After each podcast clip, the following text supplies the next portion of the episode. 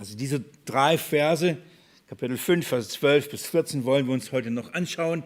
Und ich möchte eins, zwei, drei, eigentlich fünf kleine Perlen euch anhand diesen Versen äh, euch noch zeigen, damit ähm, ähm, ihr mit mir da durchgehen könnt und dass wir so, so ein bisschen ja, nichts übersehen oder das auf, auf, auf der Zielgerade ähm, ja, auf die wesentlichen Dinge nochmal achten, habe ich ähm, nach einer gewohnten Art und Weise fünf Punkte äh, unter denen ich diese letzten drei Verse mit euch anschauen möchte. So fünf Gliederungspunkte oder so einen kleinen roten Faden durch diese letzten drei Verse. Ich möchte euch zeigen, dass wir in diesen drei Versen oder dass Petrus uns als letztes ein Vorbild ähm, der Treue uns nochmal vor Augen malt.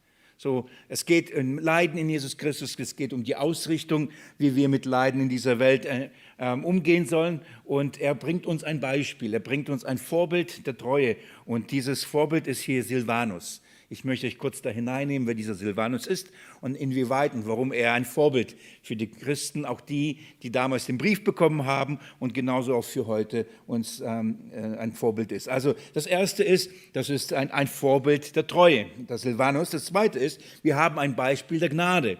Und das ist sozusagen der ganze Brief. Äh, das ist der eine kurze Brief, der eine kurze erste Petrusbrief. Das ist das Vorbild der Gnade. Auch da noch ein, zwei Gedanken dazu. Das dritte, was wir uns noch miteinander anschauen wollen, ist ein Gruß der Erwählten. Und äh, es tauchen wieder die Erwählten auf, am Anfang wie am Ende. Und wir haben einen Gruß der Erwählten. Und das ist die spannende Frage. Wer, wer, wer, wer grüßt hier? Petrus schreibt ja die Miterwählte in Babylon. Und da ist eine spannende Frage. Was meint er damit? Wer, welche, welche Erwählte in Babylon grüßt die Gemeinde äh, in Galatien? So, das, das ist, was wir uns anschauen. Und natürlich Markus. Über den Markus haben wir hier und da schon mal nachgedacht. In der Einleitung habe ich euch da hineingenommen, wer dieser Markus ist. Aber auch da lohnt, lohnt sich ganz kurz uns daran zu erinnern, wer dieser Markus ist. Und dann das, äh, das vorletzte, ähm, das Zeichen der Liebe. Ähm, das Zeichen der Liebe, wir haben hier einen Kuss. Und auch das lass uns ganz kurz anschauen und auch da ein, zwei Gedanken verlieren, was es bedeutet, um was es hier geht. Ein, ein, ein Zeichen der Liebe. Und als letztes ein Ort des Friedens. Und das ist in Christus. Also unter diesen fünf Punkten Vorbild der Treue, ein Beispiel der Gnade, ein Gruß der Erwählten, ein Zeichen der Liebe und ein Ort des Friedens. Ähm, will, will mich beim Wesentlichen ähm, ja, will bleiben man könnte jetzt fünf Bibelstunden wiederum draus machen unter den einzelnen Punkten, aber wir sind, wie gesagt, auf der Zielgerade und in der gleichen Art und Weise wie die letzten Bibelstunde will ich in, in der Gesinnung auch Petrus noch ein paar Gedanken einfach euch da mitgeben, dass wir auch diesen Brief gut abschließen können. Also schauen wir uns Vers 12 an und schauen wir uns ein Vorbild, den Petrus nochmal uns vor Augen malt und die, äh, ja, der Gemeinde mitteilt. Vers 12 heißt, durch Silvanus, den treuen Bruder. Wie ich denke, habe ich äh, mit wenigen Worten, äh, mit wenigen, ja, mit wenigen Zeilen oder Worten geschrieben und euch ermahnt und bezeugt. So, mit, ähm, er spricht und er redet von einem Silvanus, der der treue Zeuge ist. Und ich habe darum diesen ersten Punkt so überschrieben, ein Vorbild der Treue. Und er nennt hier Silvan, den Silvanus. Wer ist dieser Silvanus? Man kennt ihn unter anderem unter dem Namen Silas. Und wenn ich Silas sage, klingt es vielleicht schon ein bisschen mehr. Wer ist dieser Silas? Wer ist dieser Silvanus? Ähm, man, man, diskutiert und, und ähm, ja, nicht alle sind einig, warum diese eine Person, die in der Bibel vorkommt, zwei Namen hat. Äh, Silas und Silvanus, das ist die gleiche Person. Ähm, die einen meinen, dass äh, Silvanus die lateinische Form seines Namens ist und äh, Silas ähm, die griechische Form. Die einen meinen, ähm, er hat einfach zwei Namen, Silvanus, Silas. Gibt es auch. Und das ist letztendlich auch nicht so wichtig, warum er da Silas und an der anderen Stelle Silvanus genannt wird. Ich werde euch zeigen, dass Paulus ihn sowohl Silas wie Silvanus nennt.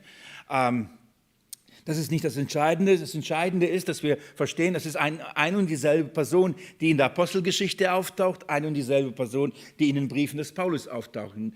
Ähm, das ist diese Person, das ist der Silas. Und ich möchte euch da kurz hineinnehmen und euch zeigen, warum Petrus ihn am Ende nochmal hervorhebt. Nicht nur, weil er der Schreiber letztendlich des Briefes ist, also nicht der, ähm, der, also der hat das aufgeschrieben, was Petrus der Gemeinde zu sagen hat, sondern ähm, er hat auch diesen Brief überbracht in die Gemeinden der Galatien. Und ähm, es ist ein, eine, eine starke Persönlichkeit. Und ich dachte, vielleicht ist es gut, dass wir ihn ein bisschen kennenlernen, denn es ist ein, ein, eine Person, die ebenfalls für das Reich Gottes, für das Evangelium gekämpft hat, gelitten hat und ähm, auch vieles erlitten hat, und, ähm, aber irgendwie ein bisschen zu kurz kommt. Also Paulus kennen wir, Petrus kennen wir, Silvanus kennen wir. Ähm, wer ist dieser Silvanus? Ähm, es gibt Namen in der Bibel, wir haben nur die Namen. Und wir wissen, dass sie Diener waren, aber wir haben nicht mehr. Aber über, über äh, Silvanus, über Silas haben wir ein bisschen mehr. Und das, denke ich, ist gut, wenn wir uns ganz kurz ein paar Eckdaten und ein paar, ja, ja, ein paar Eckpunkte von, von Silvanus uns anschauen. Dazu möchte ich euch bitten, mit mir in die Apostelgeschichte zu gehen. Warum ich das tue? Ich möchte euch zeigen, dass Petrus ihn nicht ohne Grund erwähnt als Vorbild und, und vor allem seine Treue erwähnt. Hier geht es am Ende von dem Brief, äh, spricht er darüber und äh, ermahnt nochmal die Gemeinde und ermutigt die Gemeinde in dieser Gnade, in diesem Wort Gottes, in dem Willen Gottes zu bleiben, stehen zu bleiben, diesen geistlichen Kampf zu kämpfen, in Leiden kein, kein Boden zu verlieren. Und er äh, nennt nicht ohne Grund jetzt den Silvanus als ein Vorbild, und zwar ein Vorbild der Treue in solchen Situationen.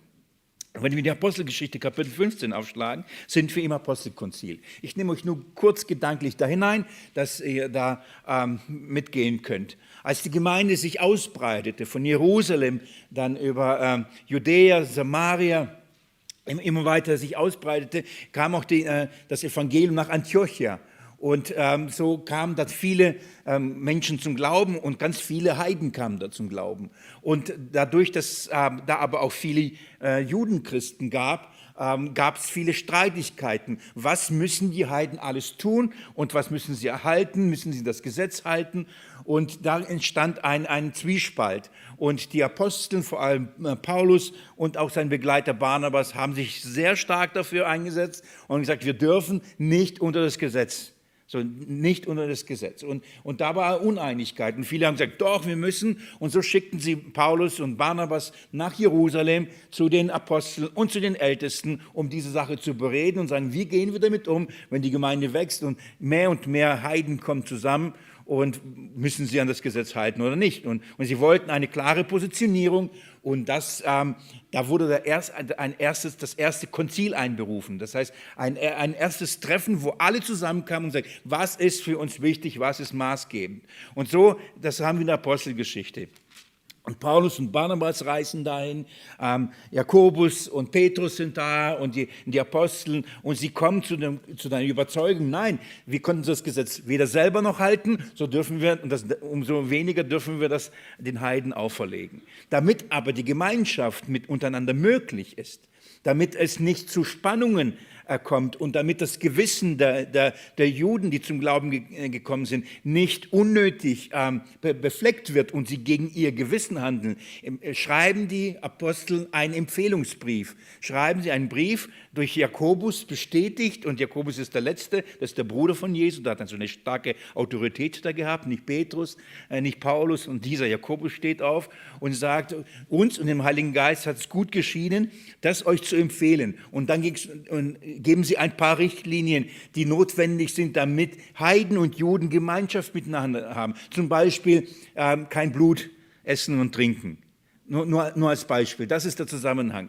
Ähm, er sagt, damit äh, die Juden keinen Anstoß darauf finden, bitte isst keine Blutwurst. so.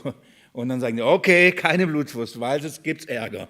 Also ihr versteht, was ich meine. Hier geht es um ein Gewissen, hier geht es nicht um ein neues Gesetz. Denn genau das war das Anliegen, hinzugehen und sagen, wir können nicht ein Gesetz aufrichten, wir sind nicht in der Lage, es zu halten. So äh, geben Sie eine Empfehlung und, und, und sprechen die Dinge an, die die Gemeinschaft zwischen Juden und Heiden sonst zerstören würde. Also sagen Sie, um des Gewissens willen, lasst uns diese Dinge nicht tun, damit die Gemeinschaft möglich ist. Nur vom Gedankengang. Und dann beschließen Sie, ähm, in die Gemeinden und in die ganzen heidenchristlichen Gemeinden die Apostel zu senden und nicht nur die Apostel, sondern Brüder, die jetzt hingehen sollen und den Gemeinden diese gute Nachricht weitergeben sollen. Wir müssen nicht unter dem Gesetz, ihr müsst euch nicht beschneiden lassen, was gefordert wurde, ihr müsst nicht Proselyten werden, nein, nein, alles das nicht. Und jetzt schaut mal Kapitel 15, Vers 22. Dann schien es den Aposteln und den Ältesten samt den ganzen Gemeinde gut, Männer aus ihrer Mitte zu erwählen und sie mit Paulus und Barnabas nach Antiochia zu senden. Judas mit dem Beinamen äh, Barabbas und Silas, führende Männer unter den Brüdern. Hier taucht zum ersten Mal dieser unser Silas mit dem Beinamen Silvanus. Oder Silvanus mit dem Beinamen Silas. Wir wissen es nicht genau, was der erste oder der letzte oder ist es der gleiche Name. Aber es ist die gleiche Person. Hier taucht sie zum ersten Mal auf. Und ähm, in dem Zusammenhang, die ähm, Apostel senden oder die Jerusalemer Gemeinde senden Brüder aus, in dem Fall Barabbas oder Judas zusammen mit dem Silas und sie sollen mit dem Paulus und sie sollen äh, äh, mit Barnabas hingehen und den Gemeinden sagen, wie die Gemeinschaft zwischen Juden und Heiden jetzt nun voll, vollzogen werden soll. Und da ist äh, dieser Mann dabei. Interessanterweise, und warum ich euch das vorlese, Silas wird bezeichnet als der, einer der führenden Männer unter den Brüdern. Er war eine starke Persönlichkeit und hatte eine, eine Führungsaufgabe in der Gemeinde Jesu gehabt. In der Gemeinde, der Jerusalemer Gemeinde, hat Silas eine Führungsaufgabe. Es ist also schon eine, von dem wir auch etwas wissen sollten. Ja, also er hat zusammen mit Jakobus ähm, und ähm, den Ältesten eben eine Führungsaufgabe ähm, gehabt. Ein führender, äh, ein führender Mann unter den Brüdern, unter den Geschwistern ein führender Mann in der Gemeinde. So reisen sie nach Antiochia und da geht Silvanus, werde ich jetzt hier nennen, weil wir den Petrusbrief ihn als Silvanus kennen, da geht jetzt Silvanus mit und sie kommen nach Antiochia und lesen wir mit mir Vers 32 im gleichen Kapitel. Und Judas und Silas, Silvanus, die auch selbst Propheten waren, ermunterten die Brüder mit vielen Worten und stärkten sie. Ein interessanter Hinweis, dass er nicht nur über seine Begabung, also seine Geistesgabe, die er hatte, er war einer der Propheten. Warum ist es für uns wichtig? Ähm, Paulus schreibt einen Epheserbrief und kennzeichnet oder zeigt, auf welche Art und Weise Jesus die Gemeinde baut. Und er sagt, und er hat berufen zuerst Apostel und Propheten, danach Evangelisten und dann Hirten und Lehrer. Das heißt, es gab am Anfang eine erste Gruppe von Aposteln und Propheten, die die Grundlage der Gemeinde gelegt haben. Dann darauf haben hin die Evangelisten aufgebaut, wie an Timotheus zum Beispiel. Und danach kamen die Hirten ähm, und, und, und, die, und, die, Evangelisten, nee, Hirten und ähm, Lehrer, ich danke, Hirten und Lehrer der Gemeinde. So, äh, Silvanus gehörte zu welcher Gruppe? Zu den Propheten. Das war, er war einer derjenigen, die zusammen mit den Aposteln die Grundlage gelegt haben. Also eine wichtige Person in, in, in unser, in, im Neuen Testament, eine wichtige Person in der Gemeinde Jesu Christi. Und seine Aufgabe war unter anderem, ermutigen, äh, ermuntern die Brüder mit vielen Worten und er stärkte sie. Also das war seine Berufung. Durchs Wort Gottes die Gemeinde zu stärken, sie zu ermutigen, sie zu festigen. Das war ein, ein wesentlicher Bestandteil des Dienstes von, von, von Silvanus, von Silas. So, die Brüder, die anderen, also wie, wie Judas und so weiter, die sind wieder zurückgegangen, aber Silas, ähm, Silvanus ist in Antiochia geblieben ist nicht zurückgekehrt und hat wahrscheinlich das Anliegen gehabt, noch mehr Jesus zu dienen. Er wollte nicht wieder nach Jerusalem, er wollte weiter. Und, und, und das wird deutlich, als dann Paulus auf die zweite Missionsreise geht. Wir sind in einem Zeitraum, da hat Paulus schon die erste Missionsreise mit Barnabas gemacht. Jetzt will Paulus die zweite Missionsreise an, äh, angehen. Und wir können uns erinnern, haben wir erst vor kurzem gelesen, gab es einen Streit, richtig? mit Barnabas. Sie wollen, er will Markus mitnehmen, übrigens in Petrus ja auch in seinem Gruß erwähnt, und ähm, Paulus sagt, nein, Markus ist noch nicht so weit. Und da gibt es äh, eine, eine Bitterung und wir haben uns angeschaut, dann trennten sie sich. Und jetzt schaut mal Vers 39. Es entstand nun eine Erbitterung, sodass sie sich voneinander trennten und Barnabas und Markus miteinander nach Zypern segelten. Paulus aber wählte sich Silas und zog aus von den Brüdern der Gnade anbefohlen. Also das ist unser Silvanus, das ist der Silas. Das heißt, auf der zweiten Missionsreise war er mit Paulus jetzt unterwegs. Und schien Paulus ähm, äh, das, das, äh, so, dass, oder, und Silvanus schien Paulus als tüchtig, dass er in Markus vorzog. Also es ist einer, der gebrannt hat und einer, der wirklich Jesus dienen wollte. Und das wird deutlich, weil wenn wir die Apostelgeschichte weiter folgen, ähm, dann werden wir sehen, dass äh, Paulus Kapitel 16 zum Beispiel äh, mit, mit, mit Silas in viele Bedrängnisse kommt. Äh, als sie ähm, die zweite Missionsreise antreten, nach Philippe kommen, kommen sie ins Gefängnis. Und da ist Silvanus mit dabei. Silvanus sitzt in Philippi mit Paulus im Gefängnis. Ihr kennt es vielleicht in diese Stellen. Ich kenne es von meiner Sonntagsschulzeit. Äh, Paulus und Silas singen im Gefängnis. Das ist unser Silvanus. Er kann auch singen. Also, merkt ihr, wie viel wir über ihn kennenlernen können? Schaut mal in Kapitel 16, ab Vers 19 möchte ich euch lesen. Als aber ihre Herren sahen, dass die Hoffnung auf ihr Gewinn dahin war, griffen sie Paulus und Silas und schleppten sie auf den Markt zu den Vorstehern. Also Silvanus erlebt sofort, indem er bereit ist, das Evangelium zu bezeugen, mit Paulus auf die erste, seine erste Missionsreise, das ist schon die zweite von Paulus mitgeht. Das erste, was er erlebt, ist was? Er kommt ins Gefängnis. Versteht ihr? Das ist ein, er will das Evangelium bekannt machen, für Jesus kämpfen und was erfährt er zuerst und sofort was? Leiden. Leiden um Christi willen. Das ist seine erste intensive Erfahrung in Philippi. Und sie sitzt im Gefängnis, Vers 25, um Mitternacht, aber beteten Paulus und Silas und Lob singen Gott. Und das ist diese Stelle. Ähm, nicht ohne Grund, nur der Bezug zu Philipperbrief, der Freudenbrief äh, in Philippi im Gefängnis. Also da wird, das, die Stadt ist voller Freude. Inmitten der Leid, des Leidens, inmitten der Anfechtungen. Aber hier sehen wir, dass äh, Paulus und Silas im Gefängnis sind, als die Ketten gesprengt werden, als die Tore sich öffnen, als sie eigentlich gehen sollen, gehen sie nicht. Und, ähm, und der Kerkermeister kommt zum Glauben, dass ähm, viele Angehörige in seinem Haus kommen zum Glauben. Silas erlebt all das mit. Er ist mit, mit in, in diesen Dingen dabei.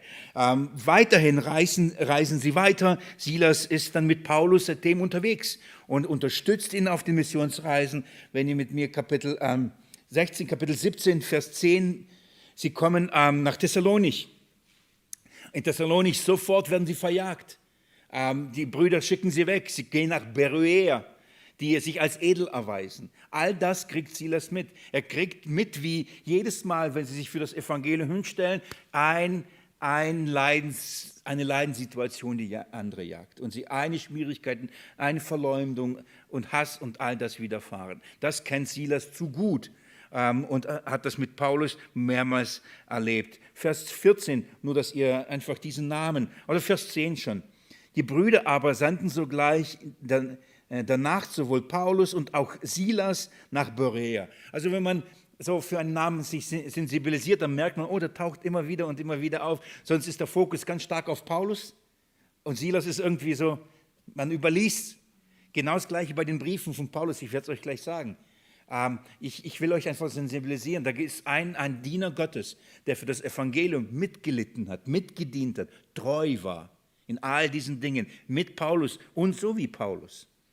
Es wäre nicht, wär, ja, wenn nicht gut, wenn wir das einfach überlesen oder gar, gar nicht auf dem Schirm haben. Vers 14, da sandten sie die Brüder sogleich Paulus fort. Und jetzt schaut mal, dass er nach äh, dem Meer hinging, aber sowohl Silas und auch Timotheus blieben dort.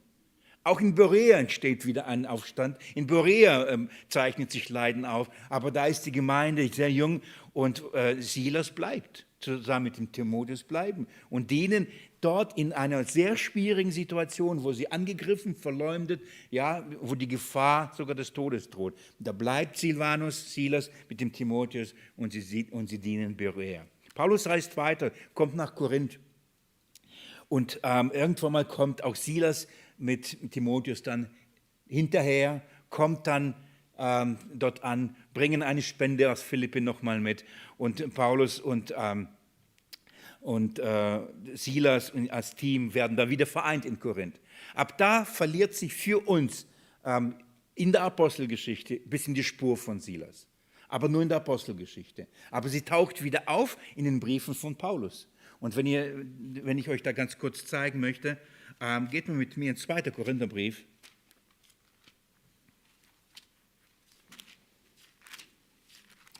Zweiter Korintherbrief.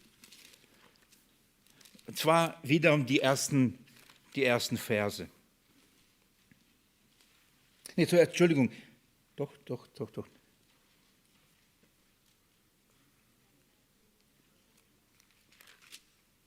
Ah, nicht die ersten Verse, Vers 19. Genau, 2. Korinther, Vers, äh, Kapitel 1, Vers 19, richtig? Denn der Sohn Gottes, Christus Jesus, der unter euch durch uns gepredigt worden ist, durch mich und Silvanus und Timotheus, war nicht Ja und Nein, sondern in ihm ist das Ja geschehen. Also hier spricht Paulus über ihren Dienst, ihren Verkündigungsdienst und er sagt nicht nur, dass er selbst verkündigt hat, sondern er sagt, Silvanus und Timotheus und ich, wir haben dieses Evangelium verkündigt. Also Timotheus ist mit in Korinth gewesen, äh, Timotheus, Timotheus ja auch Silvanus, mit in Korinth gewesen und hat da mit verkündigt, hat da mitgedient, hat halt einen, einen großen Dienst da mit dem Paulus in dieser Stadt gehabt. Aber nicht nur da, sondern genauso in Thessalonicher. Äh, Thessalonik, schaut mal, geht mal mit mir in 1. Thessalonicher 1, als Paulus die Gemeinde dort gründet und dann später an diese Gemeinde ähm, einen Brief schreibt, den 1. Thessalonicher Brief. Schaut mal, wer Mitautor ist. Auch das überlesen wir schnell. Schaut mal, da heißt es, Kapitel 1, Vers 1, 1. Thessalonicher, Paulus und Silvanus und Timotheus, der Gemeinde der Thessalonicher, in Gott und im Vater und so weiter. Schaut mal, Paulus, Paulus nimmt äh, Silvanus mit als Autor sogar. Klar, wir, wir identifizieren das mit den Briefen von Apostel Paulus. Er ist der führende Apostel, er hat die Autorität, er hat die Verantwortung, aber er, er nimmt ganz bewusst Silvanus mit hinein. Timotheus auch mit hinein, weil sie mit eine Verantwortung an, mit einen Dienst am Evangelium haben und natürlich er sie vorbereitet, zurüstet und in Verantwortung Stück für Stück auch übergibt. Aber hier ist wichtig, auch Silvanus taucht hier auch auf. Also eigentlich ist er mehr präsent, als, als man ahnt dass er ganz stark an, diesem, äh, an der Verbreitung des Evangeliums beteiligt war. Das gleiche in 2. Thessalonicher, und das muss genügen. 2. Thessalonicher, Kapitel 1, Vers 1. Ich, äh, schaut mal, das sind, das sind so die ersten Verse und die überliest man. Aber geht man so ein bisschen diesen Namen nach, merkt man, dass da entgeht es uns einem. Und das ist, dann gehen auch solche Diener Gottes entgehen einem. Und wir, wir kennen, ich sage so, die Biografien dann von von Hudson Taylor, Georg Müller oder Spurgeon, aber Silvanus kennen wir nicht. Schade. Denn habe mit Paulus in der gleichen Zeit, in der gleichen Art und Weise, im gleichen Leiden, im gleichen Umfang gedient. Und gleich sehen wir noch mehr. Paulus und Silvanus und Timotheus der Gemeinde. Also Silvanus und Timotheus scheinen mir ein gutes Team gewesen zu sein. Sie waren immer wieder gemeinsam und haben Paulus in, in dem Dienst unterstützt. Also wir sehen, dass Silvanus ähm, mit von Anfang an mit dabei gewesen war. Und zwar war Silvanus sowohl mit Paulus unterwegs am Anfang und dann aber später auch mit Petrus unterwegs. Also er, er war ähm, beteiligt an der Ausbreitung des Evangeliums, sowohl mit dem äh, Apostel Paulus, sowohl mit dem Apostel Petrus. Also ich finde, der war viel unterwegs. Er war überall unterwegs. Wisst ihr, was das Interessante dabei ist? Da, da Paulus und Petrus zwei unterschiedliche Dienstfelder hatten. Äh, Paulus hatte den, den, den, Dienst, Apostel der Heiden zu sein.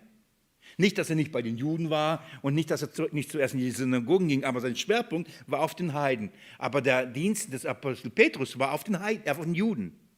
Und das heißt, sie haben sich sozusagen ihre Dienstfelder aufgeteilt. In Galater Kapitel 2, Vers 7 sagt Paulus das, dass Petrus an, an diesen Schwerpunkt hat, bei den Beschnittenen und Paulus bei den Unbeschnittenen diesen Dienst zu tun. Aber interessanterweise, Silvanus war bei beiden dabei. Er, war, er hat sowohl mit Petrus gedient oder, und hat sowohl mit Paulus gedient. Ähm, was sagt es uns zu, zu einem? Und das ist ähm, nur nebenbei. Paulus und Petrus waren keine Konkurrenten. Das werden wir im zweiten Petrusbrief sehen, nach den Sommerferien oder halt irgendwann mal nach den Sommerferien, werden wir das uns anschauen, dass Paulus, äh, wie, wie, wie, Petrus den Dienst von Paulus gesehen hat und auch wie, wie Paulus den Dienst von Petrus gesehen hat. Aber sie waren keine Konkurrenten. Und das Interessante dabei, es scheint so, dass sie sich gegenseitig unterstützten. Das war notwendig, dass Silas dann bei Paulus unterwegs war und es gab dann Zeiten, da musste Silas mit Petrus unterwegs sein. Es waren keine Konkurrenten, sondern keine zwei Missionswerke, es waren keine zwei verschiedenen Ausrichtungen. Sie haben miteinander gedient und auch einander unterstützt. Und Silvanus scheint mir so einer zu sein, der, der, der einfach geguckt hat, wer braucht gerade Hilfe. Und er war sowohl bei Paulus unterwegs und dann war er, wieder, war er auch bei Petrus unterwegs. Also ein sehr, wie würden wir dann sagen, ein sehr treuer Bruder. Merkt ihr, warum Petrus sagt, ein, ein treu, durch Silvanus, den treuen Bruder, er betont jetzt, guck mal, er ist wirklich treu, der war, der war überall. Der hat wirklich treu am Evangelium gedient und zwar unter keinen einfachen Umständen. Also er war auf den Missionsreisen dabei, er verkündigte ähm, das Evangelium ebenfalls, er stärkte die Gemeinden durch das Wort vor allem aber, er schrieb Briefe. Er schrieb Briefe von Paulus. Also wenn Paulus diktierte, schrieb Silvanus mindestens, mindestens zwei, äh, drei Briefe. Er schrieb ähm, äh, die Briefe, einen Brief, mindestens einen Brief von Petrus. Das sind ja die Briefe, die wir haben, die Gott äh, äh, bewahrt hat und uns in, in Kanon äh, gegeben hat. Also ähm, Silvanus war übrigens ein römischer Staatsbürger, so, eh, so wie Paulus. Ähm, war sehr gebildet. Ähm, dass er ein römischer Staatsbürger äh, war, könnt ihr nachlesen, Apostelgeschichte, was ist das, ähm, 16, äh, glaube ich, wo sie in Philippi sind und gefangen genommen werden und Paulus dann, die, nachdem sie geschlagen wurden, äh, ist, sagt er, wisst ihr nicht, dass wir römische Bürger sind? Und er sagt nicht, dass ich römischer Bürger bin, sondern dass wir, das heißt, Silvanus ist auch ein römischer Bürger, hat natürlich Vorrechte im römischen Reich, ähm, sagt aber auch was über seine Herkunft, aber auch über seine Bildung. Und das merkt man, dass Silvanus ein sehr gutes Griechisch beherrscht. Woran merkt man das? Ähm, wir merken das nicht. Wir lesen 1. Petrusbrief, 2. Petrusbrief in Deutsch und wir denken, gut, vielen Dank. Aber die, die Griechisch kennen, besser als ich, die, die lesen erst einen Brief in Griechisch und dann lesen sie den zweiten Brief in Griechisch und merken, da, das ist ein Unterschied. Beim ersten Brief äh, werden die Worte anders gewählt. Ein anderes grammatikalisches Griechisch wird verwendet wie beim zweiten Petrusbrief. Wisst ihr warum? Weil den ersten Brief Silvanus geschrieben hat und den zweiten Petrusbrief Petrus selbst er hatte andere Stärken, sagen wir so. Dass die, dass die Hohepriester in Jerusalem gesagt haben, das sind doch Ungebildete. Immerhin konnte er in Griechisch einen Brief verfassen. Natürlich unterschied er sich, das ist das Gleiche, wenn ich wahrscheinlich einen Brief schreibe auf Deutsch äh, und du einen Brief auf Deutsch schreibst, das wäre auch himmelhoher äh, Unterschied. Da wird man sofort merken, das war Willi und das warst du. So, aber beide ich vermute, beide könntet ihr lesen. Und da merkt man, dass Silvanus da einen guten, treuen Dienst auch mit dieser Begabung, mit dieser Begabung, die Gott ihm gegeben hat, auch mit seiner Fähigkeit, mit seiner Schreibfähigkeit, sich voll in den Dienst des Evangeliums gestellt hat. Liebe Geschwister, das, ich will es betonen, ähm, ist euch bewusst, dass wir einen, einen Schriftglauben haben? Ein Schriftglauben, das heißt, es ist etwas, was wir lesen. Das heißt, es muss aufgeschrieben sein und das muss man auch dann lesen können.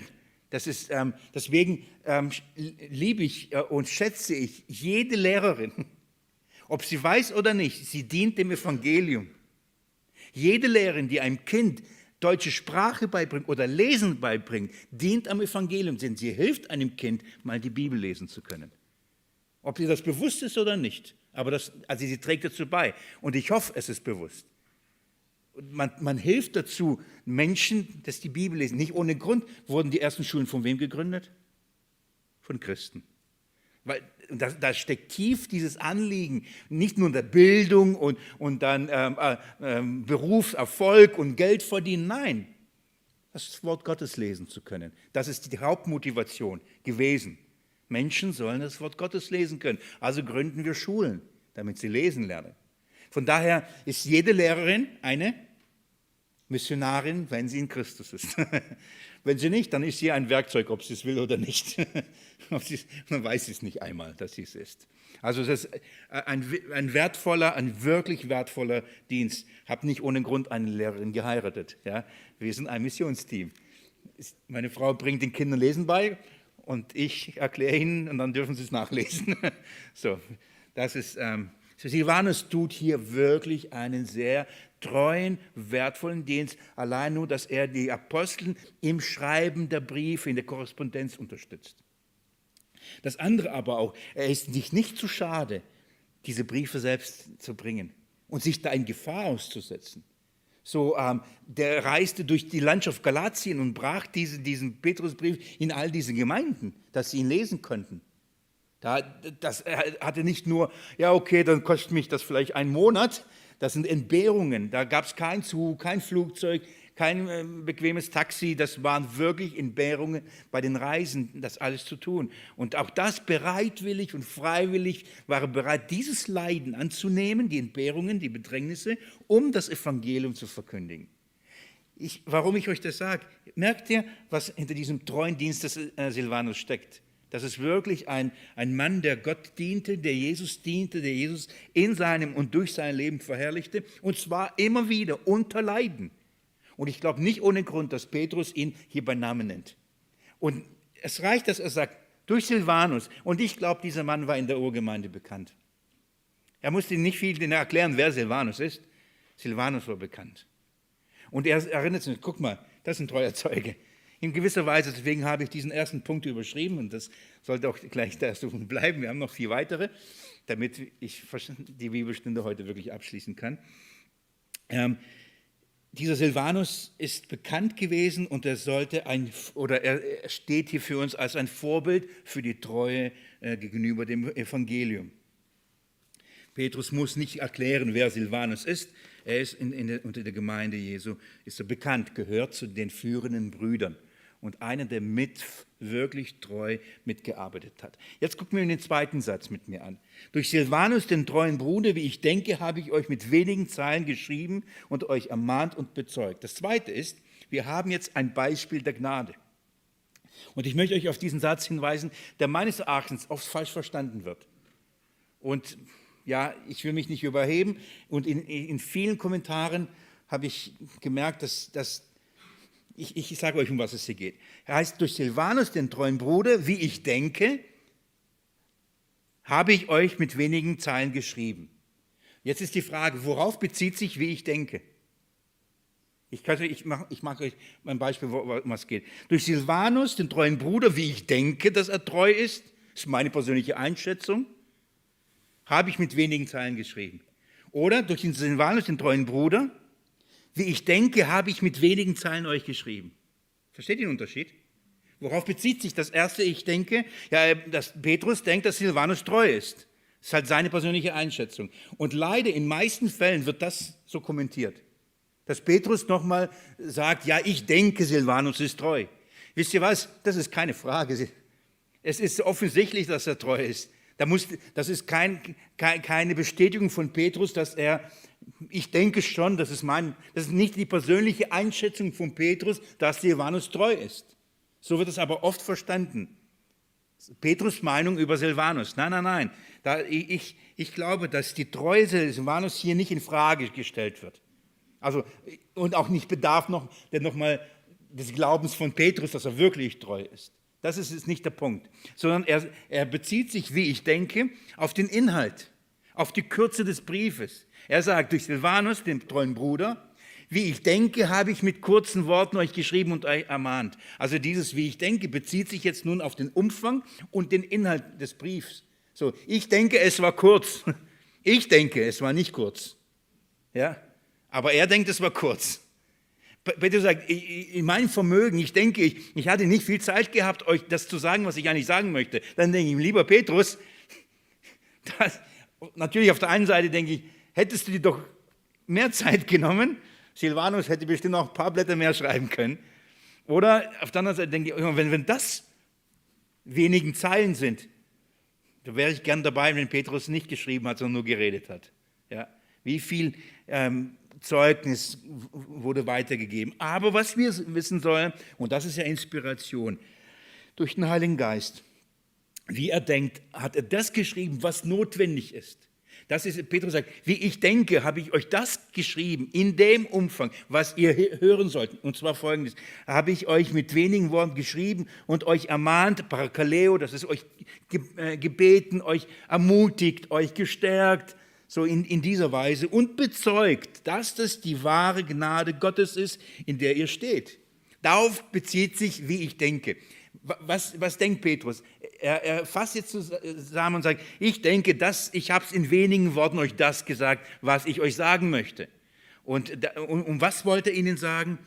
Äh, in wenigen Zeilen hat er die, die, die Gemeinde ausgerichtet, wofür wir jetzt vier Jahre gebraucht haben, äh, die Gemeinde ausgerichtet und ihnen gezeigt, was ist die Gnade Gottes. Und er sagt, Leiden und in Leiden, wenn wir in Leiden sind und um das Evangeliums willen leiden, wie zum Beispiel der treue Bruder Silvanus, das ist Gnade bei Gott.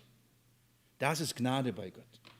Und äh, Leiden in Bezug der Obrigkeit, Leiden in Bezug der Sklaven, äh, der, der ungläubigen Ehemänner, der Angriffe in der Welt. Er sagt, wenn ihr das um Christi willen leidet, dann begreift ihr, wenn ihr Anfechtungen, Prüfungen, Schwierigkeiten bekommt, das ist Gnade bei Gott in der ihr, und jetzt schaut mal, was da steht, in der ihr steht. Das ist, das ist ein interessanter Hinweis oder nicht ein interessanter, ein wichtiger Hinweis. Nicht, das ist Gnade bei Gott, in die ihr hineinkommen könnt. Eine Gnade, die ihr vielleicht erfahren werdet. Sondern es ist die Gnade, in der ihr seid, steht. Das heißt, wenn ihr in Leiden lebt, dann steht ihr in der Gnade. Und wisst ihr, warum ich das betone? In der letzten Bibelstunde haben wir uns darüber nachgedacht, dass ein wesentliches Merkmal oder eine Grundlage für Umgang mit Leiden in dieser Welt ein Widerstehen dem Satans ist, sich nicht zu erheben, sich nicht, nicht, nicht hochmütig zu werden, sondern sich zu demütigen und ihm wieder stehen. Schaut mal Kapitel 5, Vers ähm, 9. Dem widersteht standhaft durch den Glauben. So, das, das ist der Gedanke. Wir widerstehen dem Satan, indem wir stehen bleiben. Widerstehen. Und zwar im Glauben. Und im Glauben an was? An das Wort Gottes, ans Evangelium, an die, an die Gnade Gottes, an, dadurch, dass er uns selbst aufrichten wird, dass, dass er uns selbst vollkommen machen wird, dass er uns selbst kräftigen wird, dass er uns selbst gründen wird. Ich habe euch da in der letzten Bibelstunde da hineingenommen. Und, und der Punkt ist, wir stehen und wir sollen da stehen bleiben. Wir sollen wo bleiben? In der Gnade stehen bleiben. Wir sollen nicht uns von der Gnade und aus der Gnade entfernen. Wie entfernt man sich aus der Gnade? Indem man hochmütig wird. Dann entfernt man sich aus der Gnade. Dann verliert man, weil dann findet der Teufel ein gefundenes Fressen. Ein brüllender Löwe. Wenn wir hochmütig werden, dann entfernen wir uns aus dem, was wir haben. Und was haben wir? Gnade. Versteht ihr? Es, wir haben sie. Das ist, das, ich habe mit wenigen Worten geschrieben, auch wenn ihr das hier alles erlebt und denkt, wo ist Jesus, wo sind die Verheißungen, wo ist Gott, das ist alles böse, alles schlecht, alles geht den Bach unter und die, das Ende aller Dinge ist gekommen. Und er sagte, wisst ihr was? Das ist Gnade, bleibt da stehen. Das ist die Gnade Gottes an euch. Warum? Weil dadurch ihr geheiligt werdet, weil dadurch ihr gereinigt werdet, weil dadurch ihr zubereitet werdet, weil dadurch ihr euch als Ware offenbaren werdet, die an Jesus bleiben. Dadurch, wird, dadurch werden unsere Perspektive auf den Himmel ausgerichtet und nicht mehr auf die Erde. Wir werden unser Herz nicht mehr an die irdischen Dinge hängen, sondern an die himmlischen Dinge. Das ist alles Gnade. Das empfindet ihr vielleicht nicht so, aber das ist Gnade. Denn dadurch züchtigt euch Gott und die er züchtigt, die liebt er. Denn wenn er euch nicht züchtigen würde, würde er euch überlassen, dieser Welt und euch selbst, und dann würdet ihr verloren gehen. Aber wenn ihr all das erlebt, all die Züchtigungen und all die Verprüfungen und Schwierigkeiten, das ist Gottes gnädiges Wirken an euch. Das ist Gnade bei Gott. Bleibt stehen. Geht da nicht raus. Und wisst ihr was? Aber wir wollen immer raus. Wir wollen Gnade, richtig? Wir wollen kein Leiden, richtig? Das ist unser Dilemma. So, wir wollen schön unter der Gnade bleiben, aber wir wollen schön, äh, wir wollen nicht gerne leiden. Und dann, aber Peter sagt, das gehört zusammen. Willst du Gnade erfahren? Bleib stehen. Bleib stehen. Und ich finde es ein, ein, ein, herrlicher Ausdruck, den Petrus hier bringt, indem er sagt, das ist die Gnade Gottes, in die er steht. Also als erstes haben wir ein Vorbild der Treue. Und, und äh, wie Silas, oder Silvanus in den Leiden äh, treu geblieben ist und in dieser Gnade blieb und diese Gnade weiter bezeugte und diese weite, Gnade weiter verkündigte. Und jetzt gebraucht Paulus Silas und sagt, Silas, schreib's auf, geh hin und er es weiter. Und genauso wie damals in Antiochia kam der Silas mit den Briefen, damals von den Aposteln, jetzt wieder von, von Petrus und kommt in die Gemeinde Galatien und sagt, das ist Gnade. glaubt ihr, ähm, ich kann mir vorstellen, dass er eins um andere auch erzählt hat, wie er durch Leiden dadurch gegangen ist und wie sie mit Paulus im Gefängnis saßen und was sie da getan haben, als, als es schwierig wurde. Er gab Zeugnis davon und bezeugte, dass es die wahre Gnade Gottes ist, in der sie stehen. Also, das ist das Beispiel der Gnade. Im Prinzip, im Prinzip ist der erste Petrusbrief eine kurze Zusammenfassung, beispielhaft, was es bedeutet, in der Gnade Gottes zu stehen. Das ist vielleicht eine neue Perspektive oder ein neuer Zugang zum Brief. Also, wir können sagen, wenn du äh, sehen willst, wie man unter der Gnade Gottes steht, dann liest den ersten Petrusbrief. Dann guckst du den Petrusbrief und siehst aber nur Leidenssituationen und sagst, ja genau. Ich lese euch nur immer wieder diesen Vers, weil ich hoffe, das ist für mich der Schlüsselvers für den Petrusbrief, dass er euch hängen bleibt. Geht mit mir in Kapitel 2 noch einmal, nur ganz kurz.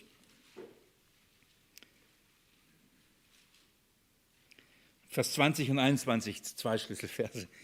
Ich lese euch vor. Denn was für ein Ruhm ist es, wenn ihr als solche ausharrt, die sündigen und dafür geschlagen werden?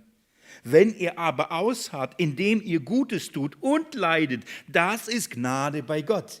Das ist das Gleiche, was er jetzt am Ende sagt. Das ist Gnade bei Gott, in der er steht. Wenn ihr für das Evangelium, für das Gute tun, leidet, dann begreift, ihr steht unter der Gnade. Und dann sagt er Vers 21, denn hierzu seid ihr auch berufen worden. Soweit will ich lesen, mehr nicht. Denn das ist unsere Berufung. So, das, in gewisser Weise ist das der erste Petrusbrief. Ist das der erste Petrusbrief, was es bedeutet, unter der Gnade zu stehen. Und das hat was mit Leidensituationen zu tun. So, gehen wir einen Schritt weiter. Ähm, der dritte Punkt, ein Gruß der Erwählten. Petrus schreibt, Vers 13. Es grüßt euch die Miterwählte in Babylon und Markus, mein Sohn. Lasst mich mit dem Einfacheren anfangen und zum Schwierigen gehen. Ich, lass uns ganz kurz nochmal erinnern, wer Markus hier ist, wer dieser Markus hier ist. Es ist nicht der leibliche Sohn von Petrus. Das ist wichtig, dass wir das gleich klären, dann begreifen wir auch die Sprache, die Petrus gebraucht. Wenn er hier von Markus spricht, mein Sohn redet nicht von seinem leiblichen Sohn. Es ist der Markus, der das Markus-Evangelium gepredigt, äh, aufgeschrieben hat, ähm, von, in dem wir jetzt auch lange unterwegs sind. Das ist dieser Markus, der äh, mit Paulus unterwegs war und ähm, Silas seinen Platz irgendwann mal übernommen. Interessanterweise, hier, hier dienen sie gemeinsam. Ist doch herrlich, oder? Das ist keine Spaltung auf Ewigkeit, keine Trennung auf Ewigkeit. Das ist wunderbar. Ähm, das ist Gnade bei Gott, in der sie standen, dass der Herr so gut mit ihnen umgeht. Also Markus ist ein, ebenfalls ein Mitarbeiter, ist ein junger Mann, der auf, bei der ersten, ersten Missionsreise mit, mit Paulus unterwegs war, da noch schwächelte, aber später Paulus von ihm sagt, ähm, Timotheus, bring mir auch Markus mit, er scheint mir jetzt wieder fit zu sein. Er schaut mit tauglich zu sein. Und wisst ihr, wer dafür verantwortlich war? Petrus. Er hat den jungen Mann aufgebaut, hat ihn mitgenommen, hat äh, ihn, ihn, ihn, auf seinen Missionsreisen dabei gehabt, sodass Markus sogar auch zu einem Schreiber des Evangeliums wurde, letztendlich eigentlich das Evangelium von Petrus, also nach Petrus, das ist das Markus-Evangelium. Und ähm, das ist von diesem Markus jetzt die Rede. Also, worauf ich das äh, hinaus möchte, das alles ist mit Sicherheit euch nicht unbekannt, aber was ich euch sagen möchte, dass man da sagt, mein Sohn ist nicht über einen buchstäblichen leiblichen Sohn, sondern einen geistlichen Sohn, wie Paulus zum Timotheus oder zu Titus redet und sagt, das ist mein Sohn, ja, ähm, nach dem Geist. Das heißt, er hat ihn erzogen, er hat ihn mündig gemacht, er hat ihn erwachsen ähm, äh, gemacht. Also also, ich verstehe im geistlichen Sinne. Und so wie Paulus Timotheus und Titus geistig herangeführt hat zu mündigen Männern, so hat Petrus es bei Markus getan. Und deswegen später sagt Paulus, Petrus, danke für die gute Arbeit, kannst mir ihn wieder schicken. Und dann muss Markus wieder zu Paulus gehen. Von daher, das ist es. Aber interessanterweise, und ich sage euch gleich, warum ich das jetzt erwähne, er, er sagt zuerst, es grüßt euch die Miterwählte in Babylon. Und da ist jetzt die große Spekulation. Was meint er damit? Was, was meint er? Also Markus grüßt ähm, und die Miterwählte in Babylon. Und ich möchte euch sagen, was erstmal was die zwei ähm, Meinungen sind und worüber manche sich streiten ähm, oder diskutiert werden, von, von wem redet hier Petrus. Und die einen sagen, das ist die Gemeinde, von der er redet. Also die Miterwählte, ähm, bezeichnet die Gemeinde. Also Petrus spricht einen Gruß aus von der Gemeinde, so auch an die Gemeinden Galatien, so von den Gemeinden, die in Babylon sind. Was das bedeutet, gucken wir uns auch gleich an. Aber es ist die Gemeinde. Andere dagegen sagen, nein, das glauben sie nicht, dass es die Gemeinde ist und sagen, das ist die Frau von Petrus. Da gucken die ersten schon mal hoch, habe noch nie gehört, ja, aber es wird diskutiert und in der Theologie und in der Literatur meinen, nein, das ist nicht die Gemeinde, sondern Petrus grüßt, äh, oder grüßt von seiner Frau. Und die sind fest davon überzeugt, äh, äh, ist die Miterwählte, ist seine Frau, denn seine Frau war ja immer wieder auf Missionsreisen mit Petrus unterwegs. Und das bezeugt die Schrift und Paulus sagt, ja, äh, Petrus darf seine Frau mitbringen, ich, ich nehme sie nicht mit. Ich habe nämlich keine. Also er erwähnt, Paulus erwähnt, dass Petrus seine Frau mit dabei hatte auf Missionsreisen. Vielleicht war sie auch Lehrerin, ich weiß es nicht.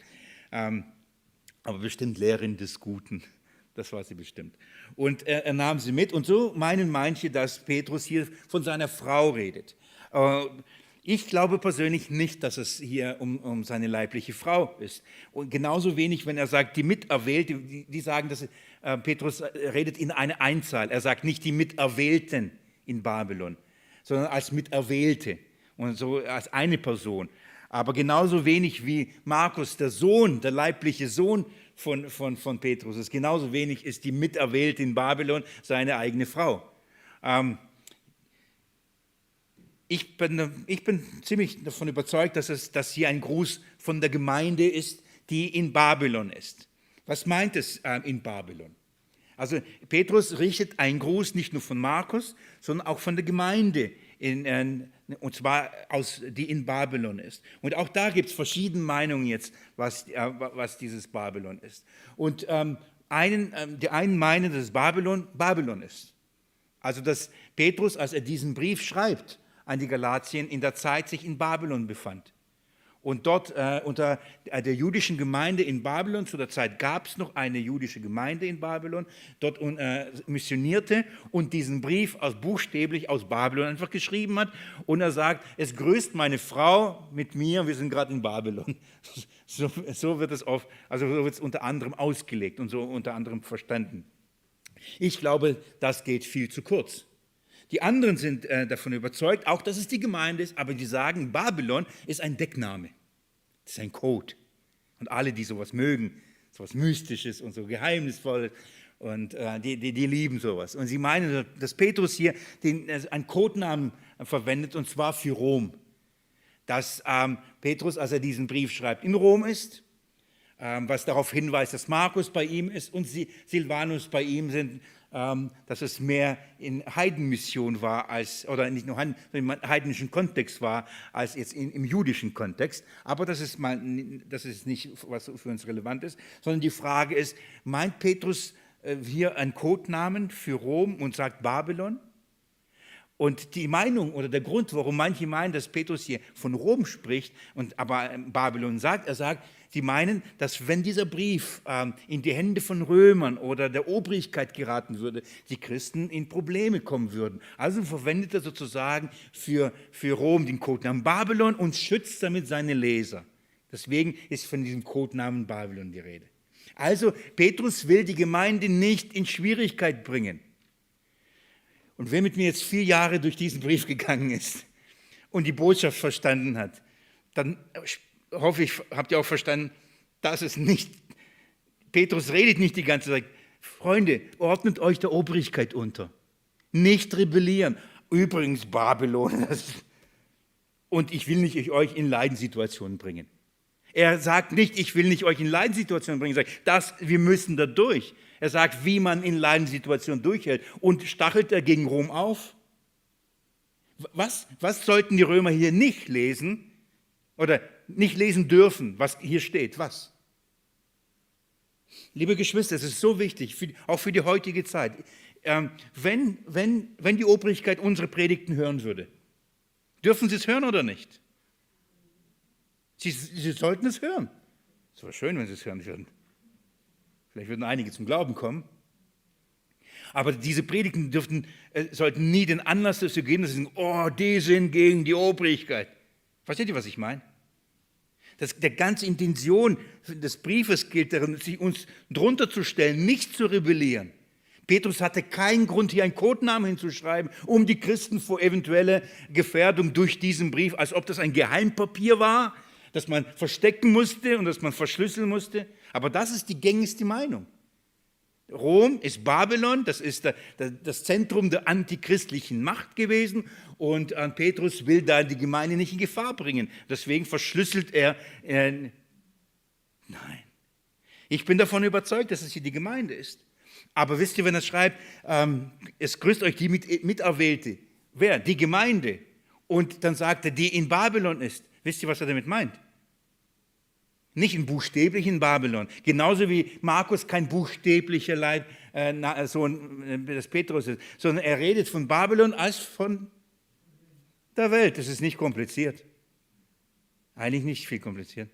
Denn wenn wir dann den Kontext der Bibel lesen und verstehen, für was Babylon steht, dann begreifen wir, dass es die Welt ist. Wir müssen nur in die Offenbarung gehen. Kapitel 14 beginnt es, Kapitel 15, Kapitel 17 und bis Kapitel 19 können wir sehen, dass es, und dann heißt sogar, vielleicht eine Stelle lese ich euch vor, geht mit mir Offenbarung 17.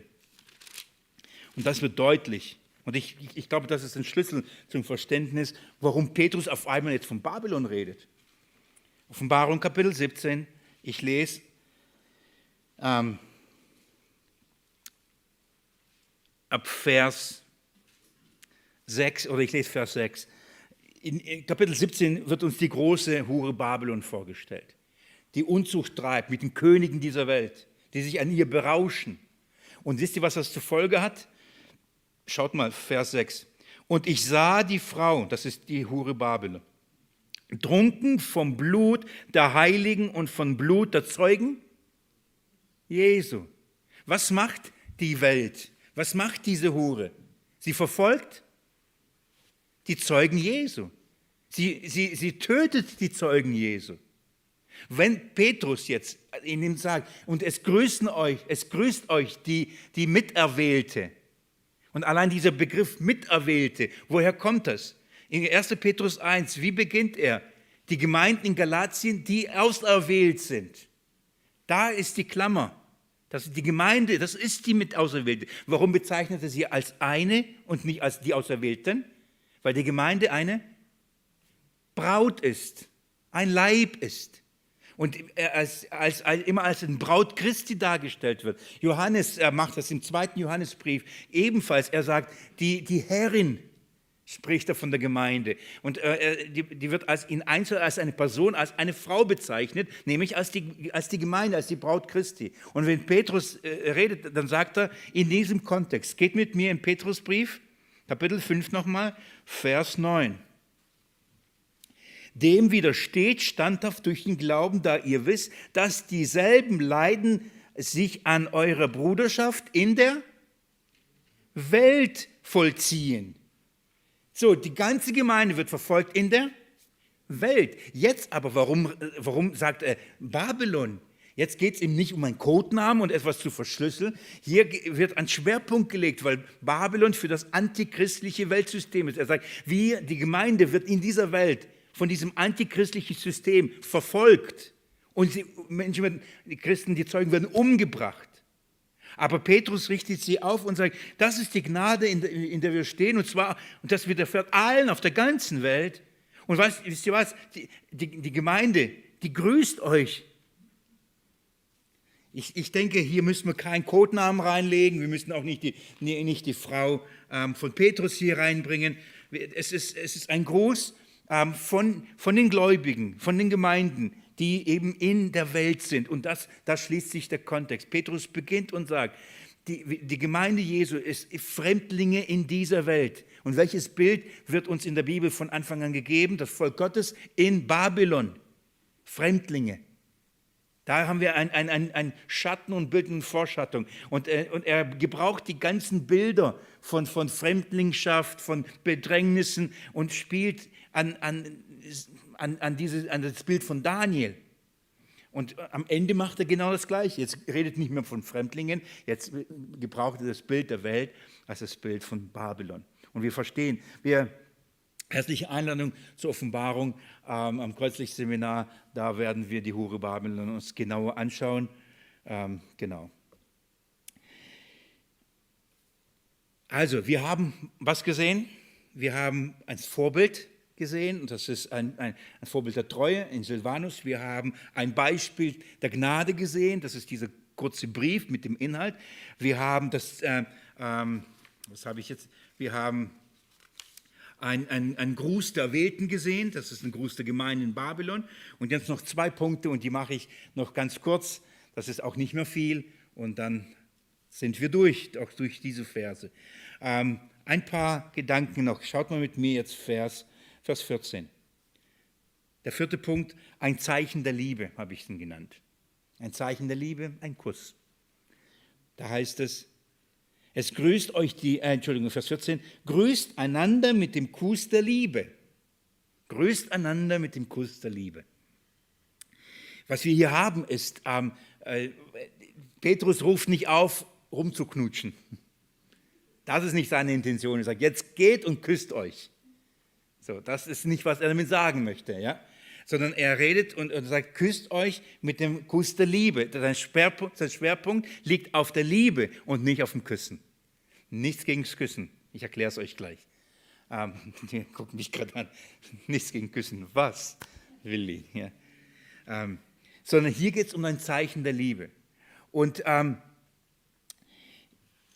Petrus ruft jetzt nun die Gemeinde dazu auf, in, in diesem ganzen Kontext, in, in den ganzen Leiden. In jetzt, jetzt grüßt er die Gemeinde äh, durch die Gemeinde und jetzt fordert er sie letztendlich dazu auf, ähm, die, die, Liebe zu leben und die Liebe zu zeigen. Und in dem Fall ist das ein, ein Kennzeichen der, der Gemeinde war, ähm, dass man sich mit dem Kuss begrüßte. Und das bedeutet eine Liebe, Intimität, Innigkeit. Darf ich euch sagen, wenn man nicht liebt, den küsst man nicht gerade. Gell? Es sei denn, man ist Judas. Dann verrät man mit einem Kuss. Das geht auch. Aber ein, und das ist ja das schmerzvoll, eigentlich ist es das gewesen, wenn man jemanden geliebt hat, hat man ihn mit einem Kuss begrüßt. Das ist ein Ausdruck der, der, Zuneigung, ein Ausdruck der Liebe. Das ist sowas von, von Gott in uns hineingelegt, dass ihr das alle kennt. Ich vermute, alle haben schon mal etwas geküsst. Und selbst wenn nur der Boden ist, wenn man aus einem fremden Land nach Hause kommt, das ist ein Ausdruck, oh, ich liebe diesen Ort. Oder ich liebe diese Person. Oder ich liebe das. Fußballer knutschen dann Pokal ab. Oder die anderen ihre Autos. Keine Ahnung. Ähm, das ist ein Ausdruck der Liebe und der Zuneigung. Und das ist auch in der Gemeinde Jesu war der, der Ausdruck der Liebe und Zuneigung ein Kuss. Ähm, Sogar so weit, dass, dass die Ungläubigen äh, es genutzt haben, um die Gemeinde in Verruf zu bringen und zu verleugnen. Unter anderem hat man gesagt, oh, sie trinken, das, die trinken Blut, die sind Kannibalen. Weil, wir gesagt, äh, weil die Gemeinde gesagt das ist das Blut des Herrn im, beim Abendmahl. Und weil die Gemeinde sich immer mit dem äh, Kuss der Liebe begrüßt hat, haben sie gesagt, das sind Orgien, die, die knutschen sich da alle. Die küssen sich alle und jeder in der Urgemeinde und am Anfang wurde wirklich ähm, ein, so ein Verruf ähm, also gemacht, dass die Gemeinde da verrufen wurde und verleumdet wurde, dass da solche Knutschorgien veranstaltet wurden. Ich, das ist wirklich, ähm, ähm ist wirklich wahr. Aber es war ein Kennzeichen Römer 16, Vers 16, brauche ich nicht aufschlagen. 1. Korinther 16, Vers 20, 2. Korinther 13, Vers 12, 1. Thessalonicher 5, Vers 26. Jedes Mal am Ende von den Briefen von Paulus, wisst ihr, was er auf, auffordert? Küsst euch. Aber jetzt kommt, wisst ihr, was er schreibt? Mit dem heiligen Kuss. Kuss. Petrus schreibt, küsst euch äh, mit dem Kuss der Liebe. Das heißt, mit dem Kuss der Agape. Das ist wichtig. Ähm, hier steht nicht mit dem Kuss der Eros. Eros ist die romantische Liebe, Agape ist die göttliche Liebe. Das heißt, hier geht es um, äh, Paulus schreibt es mit dem heiligen Kuss, das heißt mit einem reinen Kuss. Hier geht es nicht darum, dass man äh, im Verlangen zueinander sich küsst, sondern hier geht es darum, dass man in der Liebe, in, in, in, in, der Liebe Gottes, die in unsere Herzen ausgegossen zueinander sich begrüßt. Und, und der Kuss ist bis heute in manchen Ländern dreimal auf die Backe, bei manchen viermal, manchmal sogar auf den Mund. Gell? So, ähm, das war ein, ist ein Ausdruck äh, der Zuneigung ein Ausdruck der Liebe. Hier, ich betone einfach an dieser Stelle, hier geht es nicht um den Kuss, sondern hier geht es um, um diese Agape-Liebe. Und dieser Kuss ist der Ausdruck dieser Liebe zueinander in der Begrüßung. Viele tun, versuchen das zu entschärfen, weil sie denken, Angst haben vor was weiß ich und unschicklich denken und was weiß ich und versuchen das zu entschärfen. Und da war ich auch sehr überrascht, dass fast in allen Kommentaren dieser Kuss, man versucht das irgendwie wegzuargumentieren, weil ich äh, den Eindruck, man kann damit nicht umgehen. Man kann heute damit nicht umgehen. Es gibt nichts, an, es ist nichts Anstößiges, einen, einen, einen, einen Bruder oder eine Schwester im Herrn äh, mit dem Kuss der Agape zu begrüßen. Ich, ich weiß nicht, äh, wahrscheinlich kennt ihr das nicht, oder wenn ihr aber das ist, das ist nichts Unanständiges. Es, darf ich sagen, das ist sogar biblisch, denn das steht hier drin. Übrigens ein weiterer Imperativ. Das sollt ihr tun. So, wie, wie, was bedeutet das? So, so, sagen, ja, hier heißt es, das sind nur Brüder, nur Brüder dürfen sich küssen. Warum? Weil Paulus, in, in glaube ich, im Thessalonicher Brief schreibt, ähm, liebe Brüder, küsst euch mit dem, Kuss, ähm, äh, mit dem brüderlichen Kuss. Also sagen sie, aha, nur Brüder dürfen sich küssen. Ist schwierig durchzuziehen. Warum? Weil dieses Brüder im Griechischen Geschwister meint.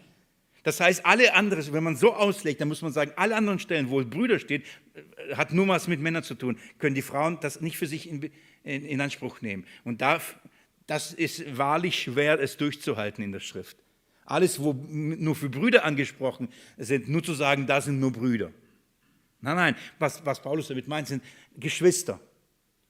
Ich, ich muss euch nicht erklären, dass das deutsche Geschwister von Schwester ab, ab, abstammt und das griechische Geschwister vom Bruder abstammt. Das sind, das sind zwei verschiedene Beschreibungen einer, einer Gruppe, in dem Fall von Gläubigen. Also wir können nicht sagen, äh, dass es nur Brüder gibt. Dann andere sagen, ja, nur Brüder dürfen sich unter Brüdern begrüßen und nur Schwestern unter Schwestern begrüßen. Und das ist die gängigste Auslegung. Ja, grüßt euch mit dem Kuss der Liebe, nur Schwestern unter Schwestern, Brüdern unter Brüdern. Auch das ist ein, das steht nicht hier drin. Wenn es stehen würde, würde ich sagen, es steht. Das steht nicht drin. Das macht man, weil man Angst hat und weil man gesetzlich wird. Da macht man ein Gesetz draus. Das ist auch nicht, was die Bibel sagt. Was, was, was, um was geht es hier? Hier geht es um einen, eine Bekundung einer reinen, einer heiligen, einer von Gott geschenkten Liebe zueinander. Und in der damaligen Kultur im Kontext bis heute ist es ein Ausdruck der Zuneigung, wenn man beim Begrüßen sich ähm, auf die Wangen küsst. Hier geht es nicht auf den Mund, und, sondern äh, man, man, muss ich das demonstrieren? Nee, gell?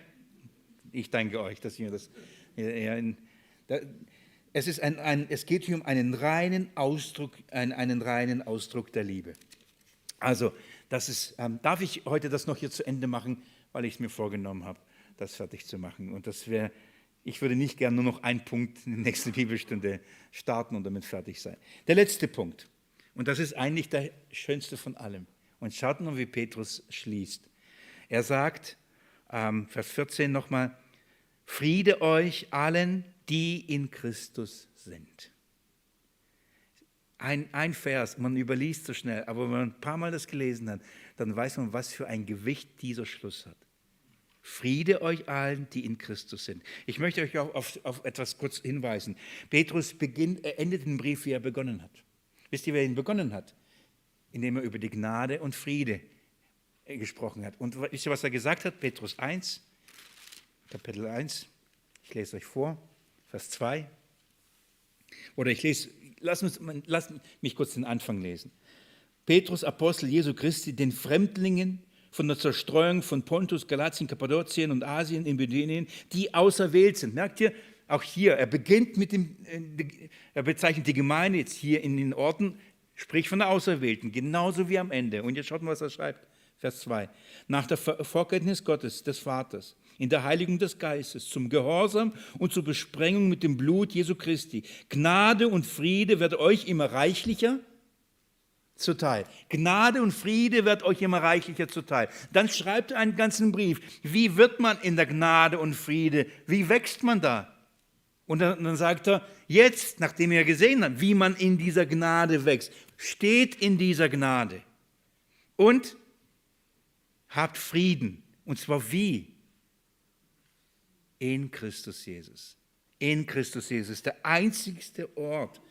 Hier, er redet nicht und habt Frieden untereinander. Er redet nur nicht, habt Frieden in der Welt und setzt euch für den Frieden ein. Schafft Weltfrieden. Reformiert die Welt und macht sie friedvoller. Wisst ihr, wie viele Christen behaupten, meinen, dass der Auftrag des Friedens, unser Auftrag in dieser Welt Frieden zu schaffen. Hier wird klar gesagt, was dieser Friede ist. Es ist ein Friede, der in Christus Jesus ist. Das ist der einzige Ort, wo Frieden gibt. Und das ist der einzige Ort, wo nur Frieden möglich ist. Das ist der einzige Ort, ähm, wo wir Frieden haben. In all den Bedrängnissen, in all den Schwierigkeiten. Wisst ihr, wo man Frieden bekommt? Mit all dem Leid, wo man Frieden bekommt? Mit all den Bedrängnissen, wo man Frieden bekommt? In Christus Jesus. Nur da gibt es wahren Frieden. Und darum endet so. Und das ist mit der schönsten Schlüssel, die ich eigentlich kenne, aber so unauffällig.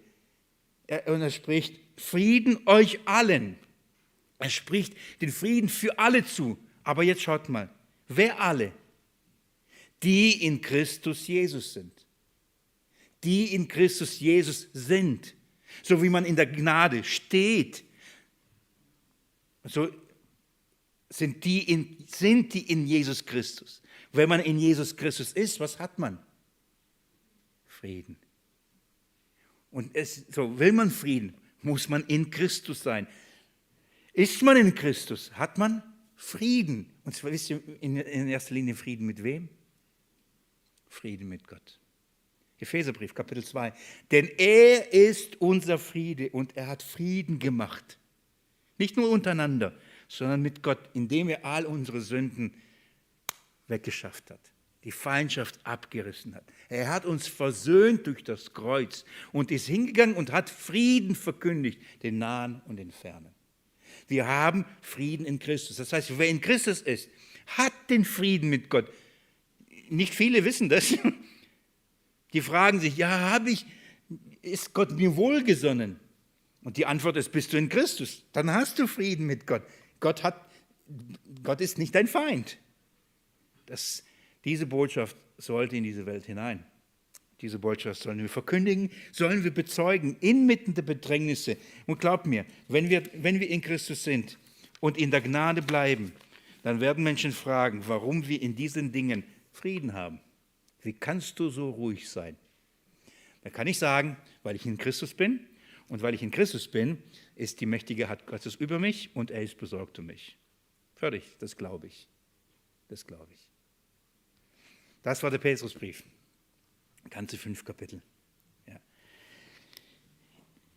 Ich möchte euch noch am Ende wirklich ans Herz legen, wirklich sehr ans Herz legen, in diesen Dingen stehen zu bleiben. Lasst euch nicht hin und her wie ein Fähnchen im Wind hin und her treiben und von diesen, diese Wahrheit, die in diesem Brief von Gott uns übermittelt ist, ähm, wegbringen. Macht euer Denken fest und bewahrt die Gnade Gottes. Die Gnade.